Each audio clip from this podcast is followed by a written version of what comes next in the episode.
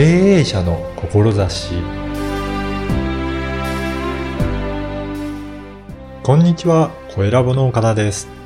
今回のゲストは株式会社ジキコ代表取締役山瀬光則さんです。ジルコニアというとても硬い物質で作ったというスプーンは本当に美しいものでした。このスプーンを開発した秘話をお話しいただきました。では、山瀬さんのお話をお聞きください。今回は株式会社ジキコ代表取締役の山瀬光則さんをゲストにお迎えいたしました。山瀬さんよろしくお願いします。よろしくお願いします。あの、山瀬さんとは交流会であのお会いして、はいその時に実はあの山瀬さんが作成したスプーンをはい見せていただいたんですよね。はい。それがすごく綺麗で、はい。美しかったんですけど、はいそれってあの、実はグッドデザイン賞に選ばれたっていうことなんですよね。そうですね。はい。と去年末のグッドデザイン賞と、あとそれからミュージアムセレクション賞はにも選ばれました。その、選出された会社名をいろいろ拝見させていただいたんですけど、はい日産とかホンダとか、はい。シャープ、ソニーとか、はい。すごい大手のはい大企業が連なる中、山下さんの会社もそこに入って選ばれてるっていうことなんですよね。そうですね。まさか、この賞を取れるとは思ってませんでした。ねえやっぱり、それだけあの、デザイン的にも優れていて、なんかすごくやっぱり見たときに、はい。美しいなって思ったんですけど、はいやっぱりそういったデザインのことはすごく考えて作られてたんですかね。そうですね。あの、これデザインしたのは私の妹なんですけど、はい。妹は、あの、イタリアのベネチア大学の建築学学部のインダストリアルデザイン学科というところを卒業して、うんそれで妹にこのデザインをししてもらったんでう、まあデザインにはちょっとこだわってるところがありま。そうなんですね。で、その使ってる素材ですよね。はい。あの、先ほどお伺いしたんですけど、ジルコニアという物質を使われてるんですけど、これってどういったものなんでしょうかね？あの、ジルコニアって言ってみれば陶磁器の磁器の一種です。はで、あまあ、陶磁器っていうと、まあ、陶器と磁器とあって、で焼き物なんですけい。ど、はい。焼き物っていうと、まあ、土物と石物。うん。で、土物が陶器。うん。で、石物が磁器です。うん。で、まあ、その一種、磁器の一種というこ時とになります。期の一種なんですね。これって、物質の特徴としてはどういった特徴があるんですかね？普通の磁器に比べれば、はるかに硬くて耐熱性は高いうんですけど、まあ言ってみれば別の言い方をしすれば、まはいあ工業用で言えば、その、セラミックスという部類に入るんですよ。で、セラミックスの中では、一番割れづらい。ああ、それは硬いのに割りづらいっていうところ硬いのに割れづらいです。硬いのにちょっと粘りがあると。ああ、そうなんですね。そういった特徴がある素材なんですか？うん。で、山瀬さんはやっぱりそこの社名にも、ジキコというはい社名なんですけど、やっぱりこのジルコニアから来た社名なんですかね。そうですね。うん。まずその、磁気庫の磁気っていうのは、まあ、陶磁器の磁気。はあ。で、これ普通アルファベットで書きますと、うん。Z ではなくて J で書くんですけど、Z っていうのは、ジルコニアの Z を取ってます。元素のそんな前の Z なんですね。そうですねあで、最後の項は、まあ、カンパニーということで、はい会会社あ、会社ということで。ああ、やっぱり、あの、ジルコニアを扱ってるっていうところを前面に出してる感じですかね。そうですね。うん。まあ、ジルコニアという素材がまだあまり世の中に知れ渡っていないんで、うんで。これを使って日用品を作ると、うん。まあ、なかなかその生活をちょっと豊かにできるというか、うんちょっと何かプラスできるんじゃないかっていうところがありまして、でこれをもうちょっと世の中に広めていきたいなというふうに思ってます。山内さんはその、あの、ジルコニアの、あの、魅力っていうのはどういうところにありますかね？まあ、まず、綺麗だというところですね。あ一番最初見たときに、なんて綺麗なんだろうと。やっぱりそれって先ほど紹介いただいた、その、他の物質はい。とはやっぱり違うんですかね？硬いセラミックとか、さっきおっしゃってましたけど、そこともやっぱり美しさは違うもんなんですかね？そうですね。まずその、まあ一般的に使われているそのティーカップとかはい見ていただけるとわかると思うんですけど、これは時期の典型的なもの、はいまあコーヒーカップとかもそうですけど、あの、白くて。はい。で、これ、ちょっと見ると艶があるんですけど、うんこれはなんで艶があるかっていうと、はい。上薬塗ってるからなんですよ。ああ、じゃあ、その物質そのものではないっていうことですね。質そのものではない。うんでこれ、普通の時期をうんいくら磨いても、はいこの艶は出ないんですよ。ああ、そうなんですね。で、これ上薬っていうのは言ってみればガラスです。ああ、あ、だからそれがあるので表面上ピカピカに見えるっていうことですね。そうですねんで、これガラスをかけてうんピカピカにするってことは、上にガラスの膜を作らなきゃいけないんで、はい。その分分厚くなるんですよ。ああ、はい。ボテッとしてしまう。ああ、そうですよね。だから、本体の物質の上に被せてるわけだから、どうしてもその厚みは出てきてしまうということなんですね。そうすると、お皿とかカップを作るにはいいですけあど、あはい。これでカトラリー、スプーンとかフォークとかナイフとか作ろうとすると、はい。まあ、ボテッとしちゃって食べづらいと。ああ、厚みのあるスプーンになってしまうっていうことですね。そうですねあとは、まあ、こうやって被せるわけですからう、ん。まあ、デザイン性を持たせて作っても、うんやっぱりエッジが立たないと。うん。うん。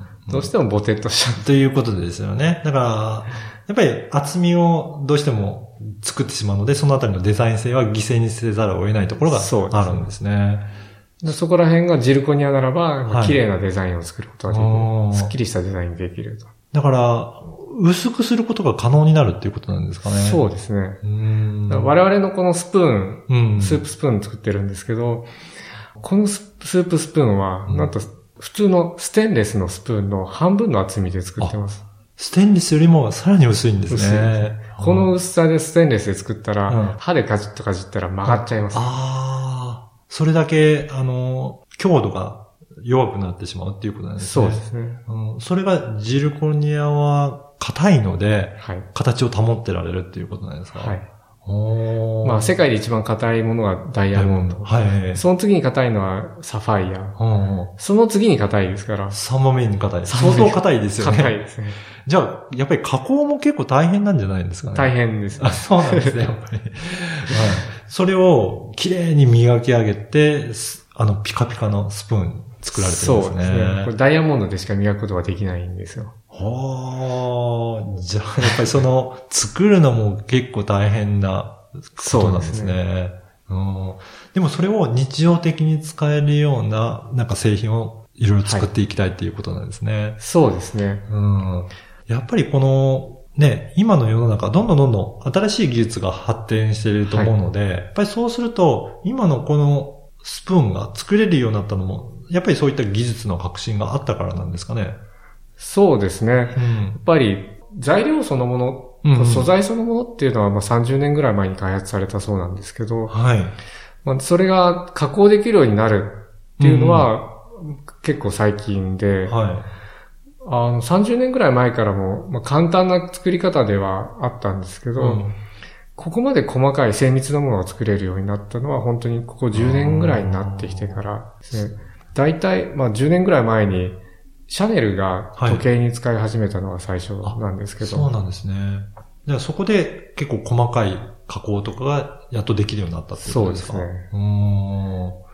じゃあそこからその技術を使いながら何か製品にできないかっていうところでいろいろ開発されてるんですね。そうですね。で、今回そのグッドデザイン賞とか選ばれてたと思うんですけど、それの、やっぱりどういったところが特徴的で選ばれたポイントになったんですかね？実はこれ、ジルコニアを使ったことがうん。原因で選ばれたわけじゃないんでうんうすよ。ん。あの、絵の部分とはいヘッドの部分、はい。これ、組み合わせて使ってまして、色も違いますよね。はいはい。ヘッドの部分はジルコニア。はい。まあ、ジルコニアにすると美味しいから。うん。なんですけど、絵の部分は、ちょっと違う、まあ、レジンを使ってまして、うんで、これをくさびの形で組み合わせてるんですよ。はで、そこを隙間なく組み合わせると、ここの技術がすごいということとい。、はい。その隙間なくできるですね。と、それから、くさび型になってるんで、シャープな印象があって、うん美しいと。そうですよね。あの、絵の部分のところもすごく綺麗なデザインでされていて、ぴったりと本当に隙間ないので、全然その境目が触ってもわからないようなそうですす感じでよね。ね。全く隙間ないはずです。そうですよね。だからやっぱりそのあたりが技術的にも素晴らしいということなんですね。そうですね。で、これも、ジルコニア、やっぱりその時期焼き物ですんで、うんやっぱり割れやすいところっていうのは若干あるわけですよ。で特に、きっかけうんがあったりすると、そこを起点に割れやすい。ああ、はい。きっかけをなるべく作らないようなデザインうん、うん。ということで、あのくさび型になったんですよ。じゃあどこか、その弱い部分があると、そそこを起点にどうしても割りやすくなるんだけど、デザインとしてそれがないような形になってるんですね。おーやっぱりそこのあたりも評価されての事象ということなんですね。そうですね。はい。で、山内さんはじゃあ、その、いろいろこれから開発されると思うんですけど、はいどういったことを、まあ、大切にして、こんな製品を、あの、新たに作っていって、世に出していくっていう思いとかありますかね？はい。まあ、あの、ジルコニアをうん世間に広めていきたい。もう一般的なところで使えるように身近なところに広めていきたいということが目的ですんで、はい。まあ、ジルコニアの良さが出るような製品にしていきたいジルコニアって同時期ですから、アレルギーが一切ないんですよね。ああ、やっぱり金属だとね、触るとアレルギーになる方もいらっしゃいますよね。そうですね。金属アレルギーの方、ん増えてるようですうね。ん。そういうアレルギーが一切ないうん。っていうところなんで、そういうものを活かしたところ。はい。あとは、やっぱり金属臭さ、鉄臭さが全然ないとうん。いうところを活かしたもので作っていきたいなと。やっぱり、スプーンで使われたのも、そういった、ね、口に触れる部分なので、はいそうするとそれが金属と、やっぱり味にも影響されたりすするんですよね。そうですね。うん。これスプーン、なんでスプーンにしたかっていうと、は昔ちょっとその、4年間僕ドイツに住んでたことがあったんですけい。ど、はい。日本人なんだから日本料理作れよっていう話されまして、はで、実は私、その、ドイツに行くまで料理を一度もしたことがい。なかった。そうなんですね。はい。じゃあそこのドイツの行った先で作ることになって。作ることになって、しょうがないから日本から。蕎麦と鰹節を取り寄せまあして、はで、蕎麦だったら茹でるだけだ。い。うん。鰹節も、うんまあ水におお湯沸かして、はいで、そこに放り込んで、はいで、沸騰したところで揚げれば、出汁それ出汁が取れる。はい。これやったら誰でもできるよ、と 思ってはやったんですけど、い。はあの、鰹節の出汁の味が全然しないんですよ。い。ほう、そうなんですか？まあ、理由が二つあったんですけど、は一つ目は、水が香水だったから、日本と違うんですね。はい。出汁が出にくい。うんうん。ただ、それにしても、うん。香りも味も何にもない。うん。で、あの、スプーンで作って味見するわけですよ。うん。本当に塩味しかして、そうあ入れた醤油の塩味しかしてない。しない。はなんだこれはと思って、あ。はい。スプーンですくうのやめて、器ごと飲んでみたら、ああれ？あ。うん。それなりに味があるじゃないかと。そうなんですね。あれ？じゃあ、何が原因だったのっていうことになりますよとね、。このスプーンから、ああ。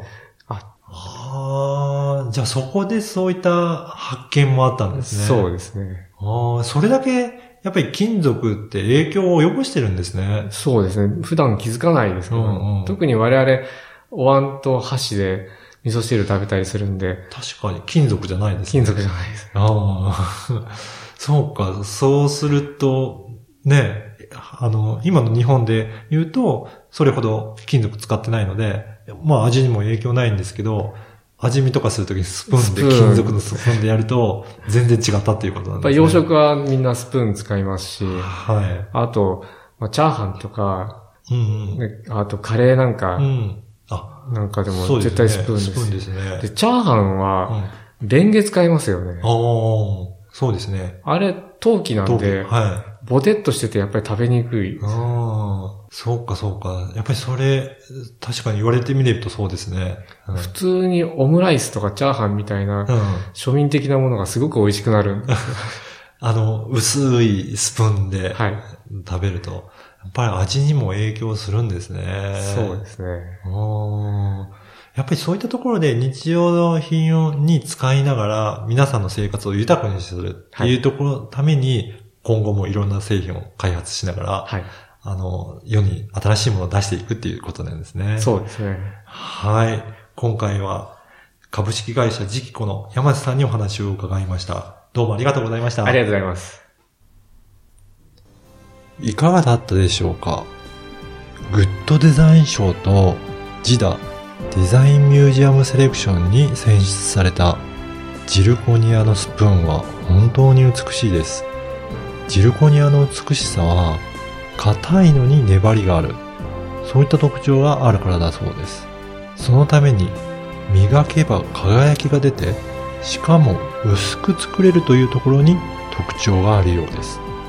そして、美しい物質であるジルコニアを使って今後も様々な製品を開発したいとのことでした。